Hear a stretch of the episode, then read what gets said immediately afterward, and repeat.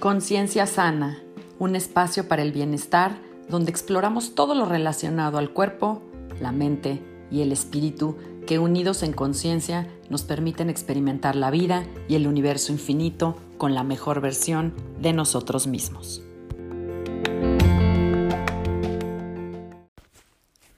Hola, yo soy Sandra Romero, host del podcast Conciencia Sana, y te agradezco que estés conmigo en este espacio aquí y ahora.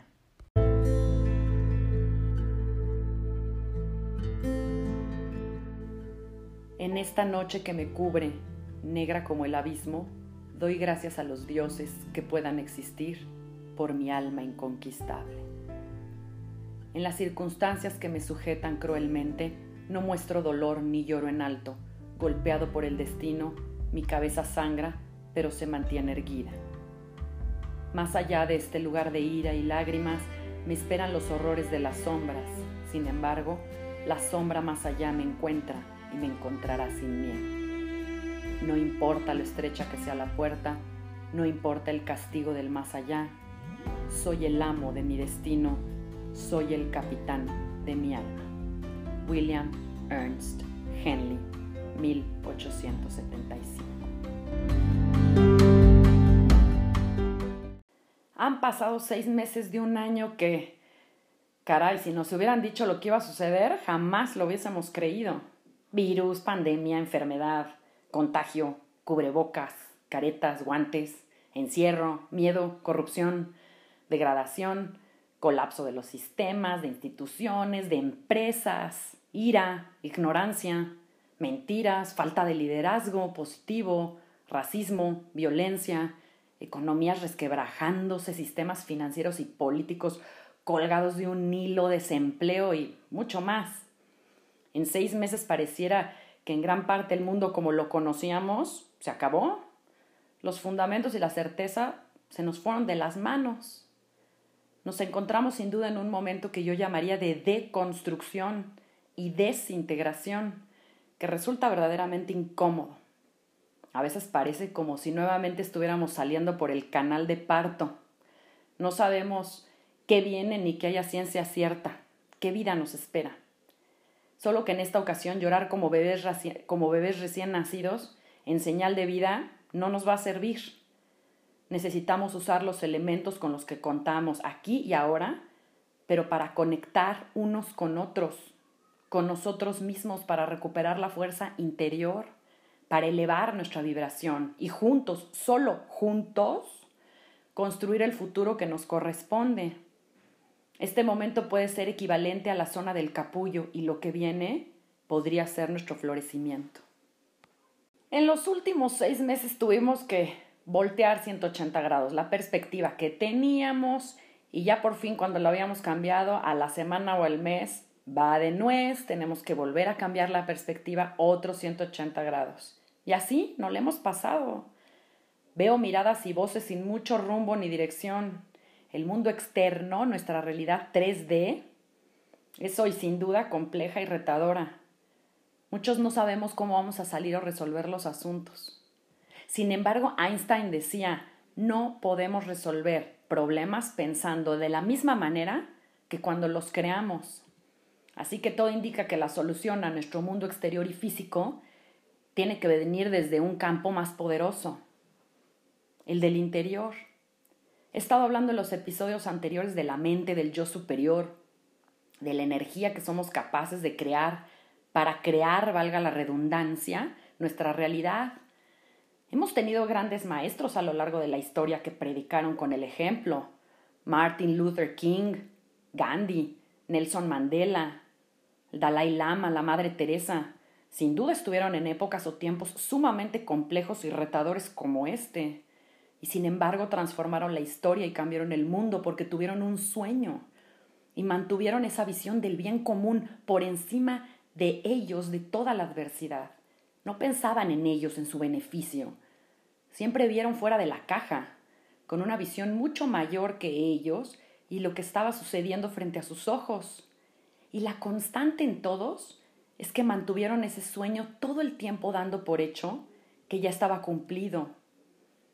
Martin Luther King en su famoso discurso Instó al público a aprovechar el momento, dijo, ahora es el momento y lo repitió en el discurso cuatro veces.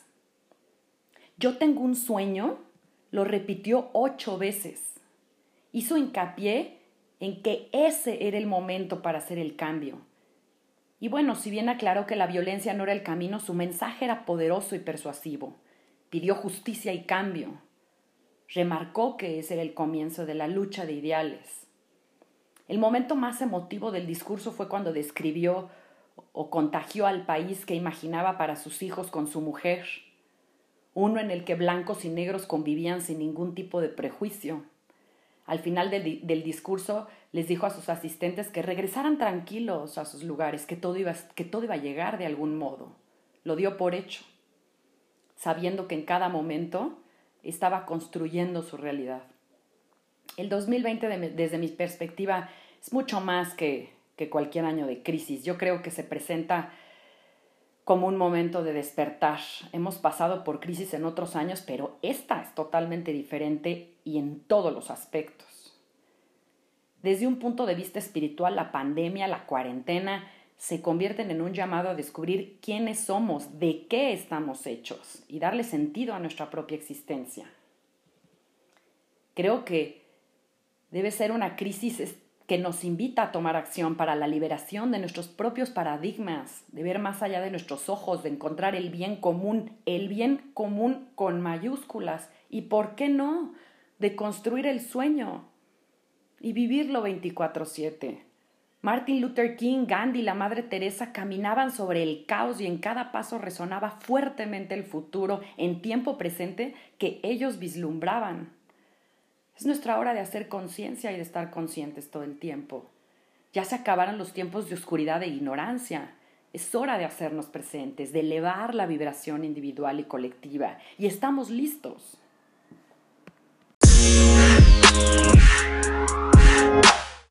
Ahora, ¿cómo podemos elevar nuestra vibración? Ya sabemos lo que no está funcionando, ya sabemos lo que existe en nuestro mundo que no sirve.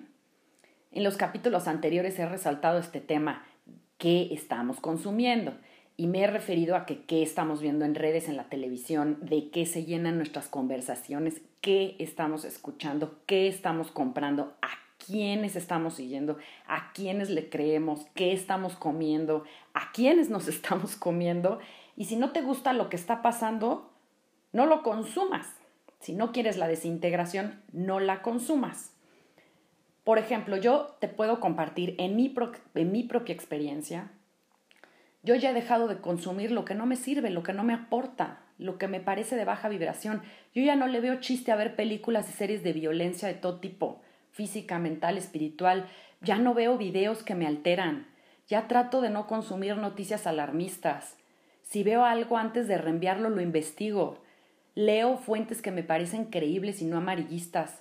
Pregunto opiniones de quienes están en calma, de quienes buscan el bien común, de quienes contagian lo positivo y no lo negativo.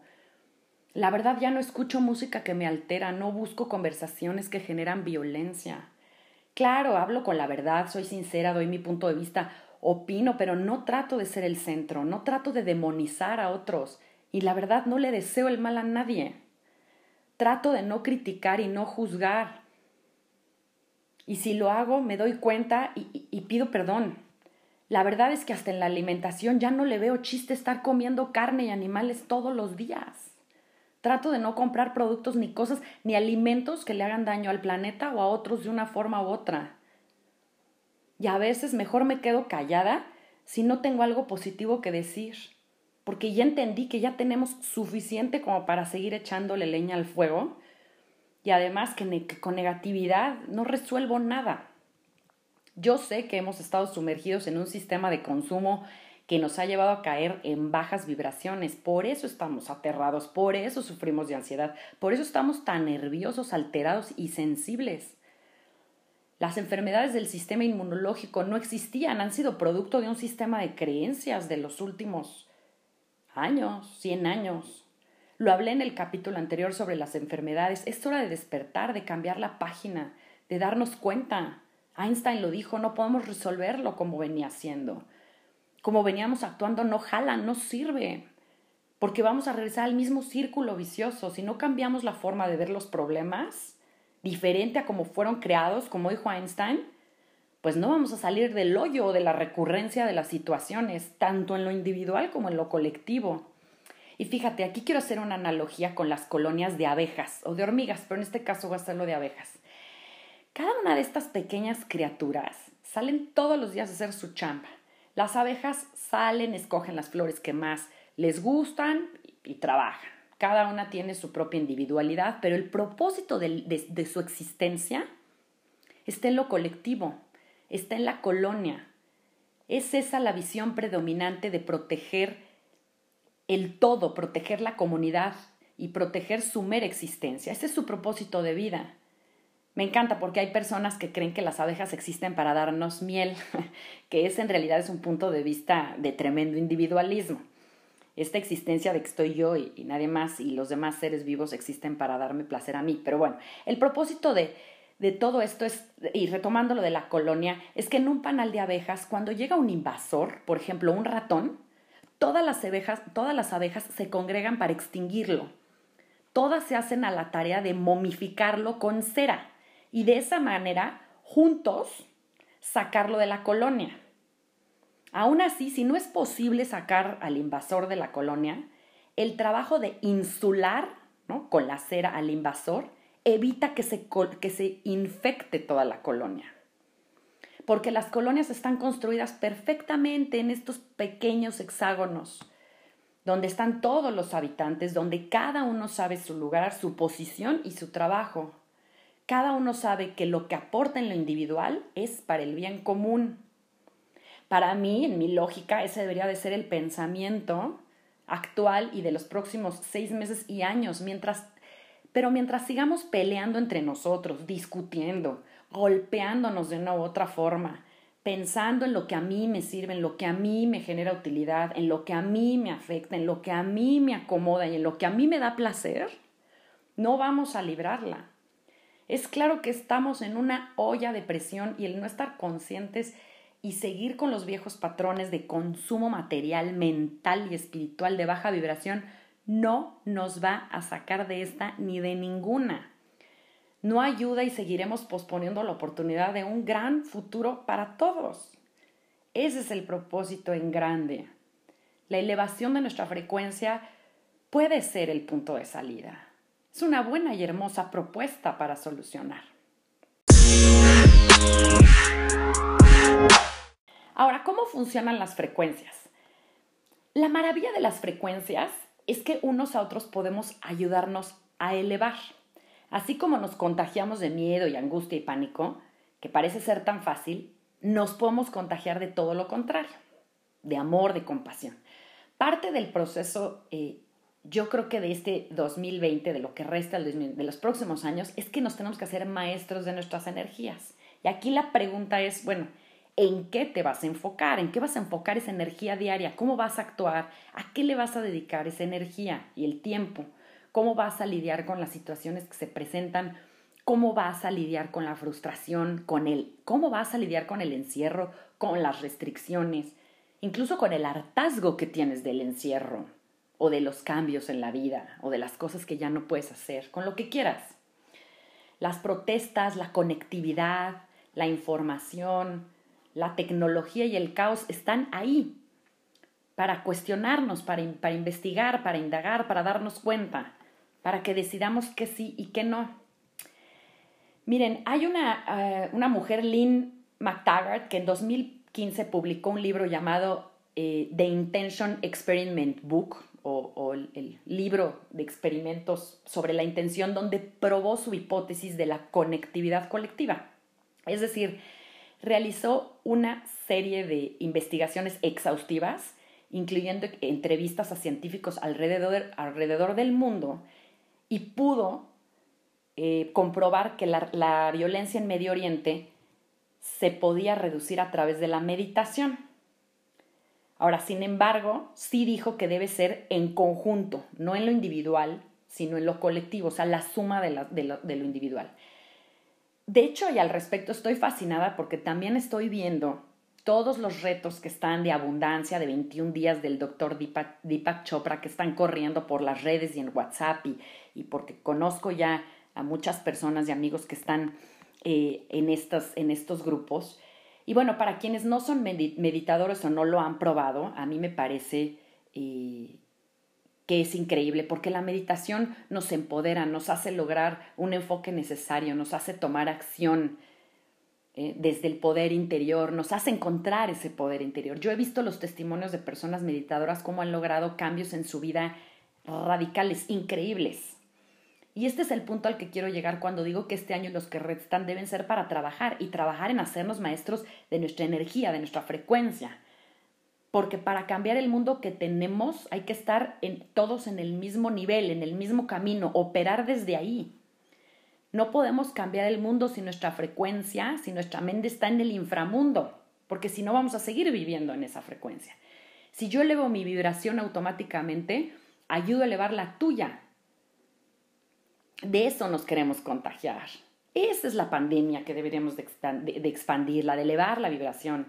Sin embargo, caemos en los venenos del alma.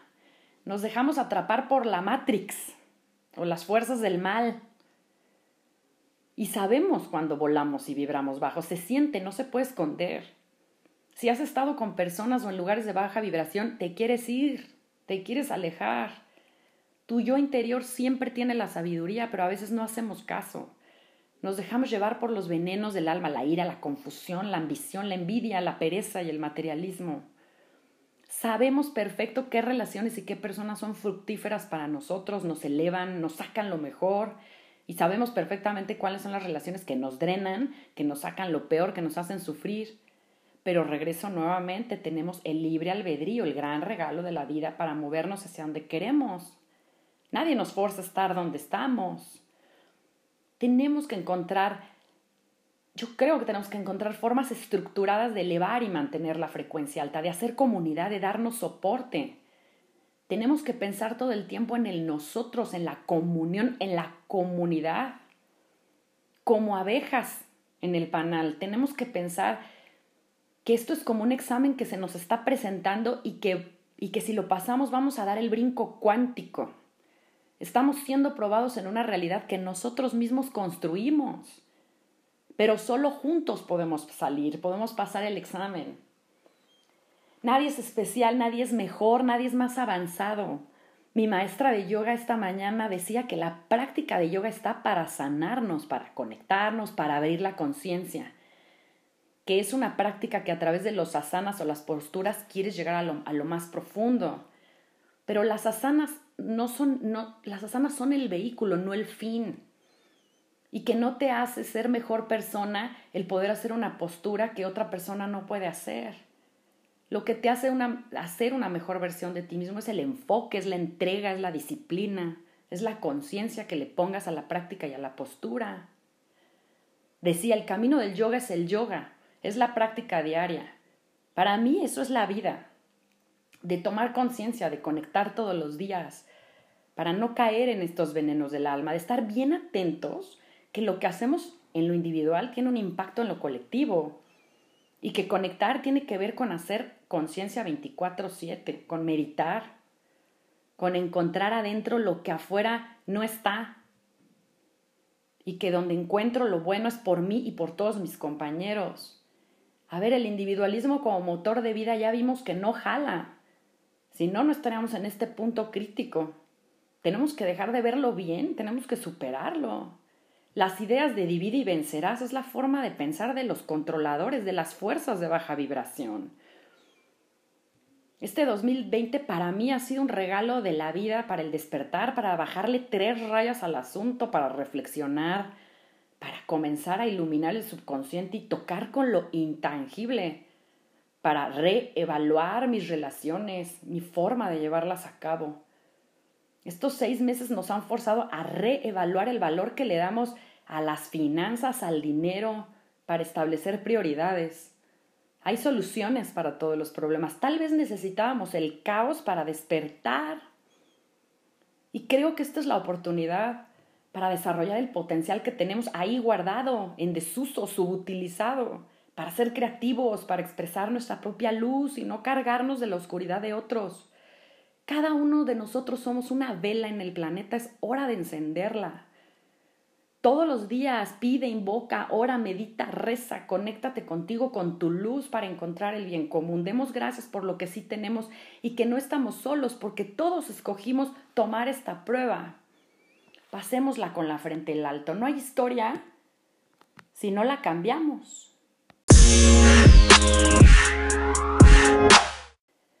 Voy a cerrar este episodio con el grandioso Nikola Tesla, uno de los mayores inventores de nuestros tiempos. Básicamente es quien puso los cimientos para la tecnología inalámbrica y descubrió el campo magnético rotativo. A Tesla no le interesaba el dinero ni ser reconocido por sus invenciones. Él lo que quería era proveer al mundo de electricidad libre, gratuita. Obviamente esto le paró los pelos de punta a muchísimos y a una bola de intereses. Pero bueno, esto es pensar en el bien común, en algo mayor que él. Y si algo nos enseñó nuevamente es a soñar y hacer el sueño realidad. El pensamiento de Tesla está ligado al tema de la vibración. Tesla dijo que si queríamos encontrar los secretos del universo, tenemos que pensar en términos de energía, frecuencia y vibración. Incluso dijo que si pudiéramos convertir el odio en electricidad, podríamos encender el planeta. Imagínense si pudiéramos hacer lo contrario. ¿Por qué no creer que podemos crear algo nuevo? Nuevos sistemas de salud, políticos, nuevos y mejores sistemas financieros, economías más equitativas, basadas en la comunidad, nuevas formas de vivir y si no son nuevas, mejoradas, mejores instituciones. Creamos el Internet y el iPhone, creímos que podíamos ir a la Luna, lo logramos. ¿Por qué no creer que podemos viajar a otras galaxias tal vez? Tesla dijo que el cerebro era solo un receptor y que, y que en el universo hay un centro de donde se puede obtener todo el conocimiento y sabiduría, fuerza e inspiración. Sin duda, este hombre meditaba, se conectaba con su yo elevado, encontró las respuestas que no estaban en el mundo físico para darle a la Matrix, al 3D, algo mejor, algo para conectar. Encendió la luz. Si fuimos capaces de construir todo lo que hoy conocemos y nos estamos dando cuenta que muchas de esas cosas y sistemas de creencia y modus operandis ya son obsoletas y ya no funcionan, ¿por qué no nos levantamos todos los días soñando y co-creando lo que sí funcione? Pero para ti, para mí, en el ganar, ganar. Tesla dice que los inventos son el producto más importante del cerebro creador de un hombre. El propósito último es la maestría de la mente sobre el mundo material al servicio de las necesidades de la humanidad. En la historia hemos visto cómo el bien común, cómo juntos transformamos lo que queremos. Hemos pasado terremotos en este país y juntos, solo juntos, volvimos a reconstruir. Y aquí estamos. En las dificultades y en las crisis hemos crecido, hemos logrado expansiones, porque cuando la adversidad nos fuerza a pensar fuera de la caja, entonces encontramos soluciones. Tesla decía que la mayoría de las personas están absorbidas en la contemplación del mundo material, lo que les decía yo, los venenos del mundo exterior. Estamos tan enajenados con lo, que pasa allá afuera que omitimos todo lo que pasa dentro de nosotros. Mi propuesta en este, en este episodio es la unión espiritual y material. Ese es mi mensaje del día de hoy. Tenemos que salir como el ave fénix de esto, tenemos que salir enfocados en lo que sí, acabar con todas las mentalidades y con todos los sistemas de creencia, de que todo ya está arreglado, de que no hay nada que hacer, que desde nuestro banquillo no podemos cambiar las cosas. Porque si algo tienes en tu poder es cambiar tu vibración unirla con la mía, con la de la comunidad en donde estés, de encontrar juntos el, mundo que queremos. Ya no hay cabida para la desesperanza, no es la era de hierro. Es el, tenemos la tecnología, tenemos todo, es el comienzo de la era de la iluminación. Tenemos todo para lograrlo. El nivel de tecnología, la conectividad, como jamás la habíamos visto, no se vale quedarnos en nuestro rincón a llorar y victimizarnos. Debemos salir del arquetipo de pobres de nosotros indefensos que nos avientan un virus y que no hay nada que hacer, que inventan una vacuna y que estamos forzados a ponérnosla y que lo que digan los entes de poder tenemos que hacer, no. Este es el momento de hacer la maestría del manejo de energía. No estamos solos, no somos individuos en medio de la nada, estamos juntos, estamos todos pasando por esta, esta, esta situación de una u otra forma, no sea, no importa. Acá estamos todos en este planeta respirando, viviendo. Abracemos la visión de un mundo mejor. Yo te invito, salgamos de la cápsula, veamos más allá del horizonte. Tenemos que usar el poder espiritual, la meditación, las formas de conectar unos con otros. En este momento tenemos que unir nuestra vida material y esta tercera dimensión con nuestro poder espiritual, con nuestro yo superior ese que está más allá de cuerpo y de mente, capaz de transformarlo todo. Tenemos que cachar la ola, montarnos en ella. Dicen que la palabra sabiduría es la palabra del futuro, sabiduría. Estamos rodeados de bendiciones y regalos y no los vemos. Tenemos el poder de escoger qué vamos a hacer con nuestra energía diaria, cómo la vamos a canalizar y en qué el 2020 y los años que vienen para mí pueden ser años de purificación, de detox. Solo juntos podemos elevarnos, encender nuestras velas y dar a luz a un nuevo mundo.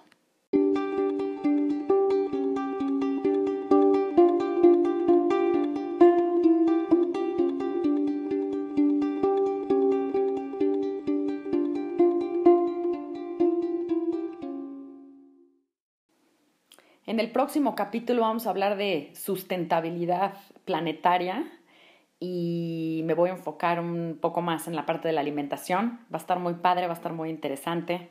Te espero.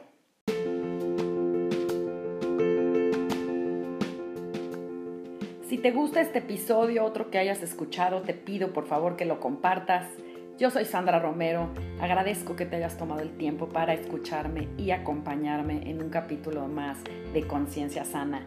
Puedes contactarme a través de Facebook, Instagram y Twitter en arroba Sandra Romero FC o a mi correo sandraromerofc arroba gmail.com. Nos vemos a la próxima. Namaste.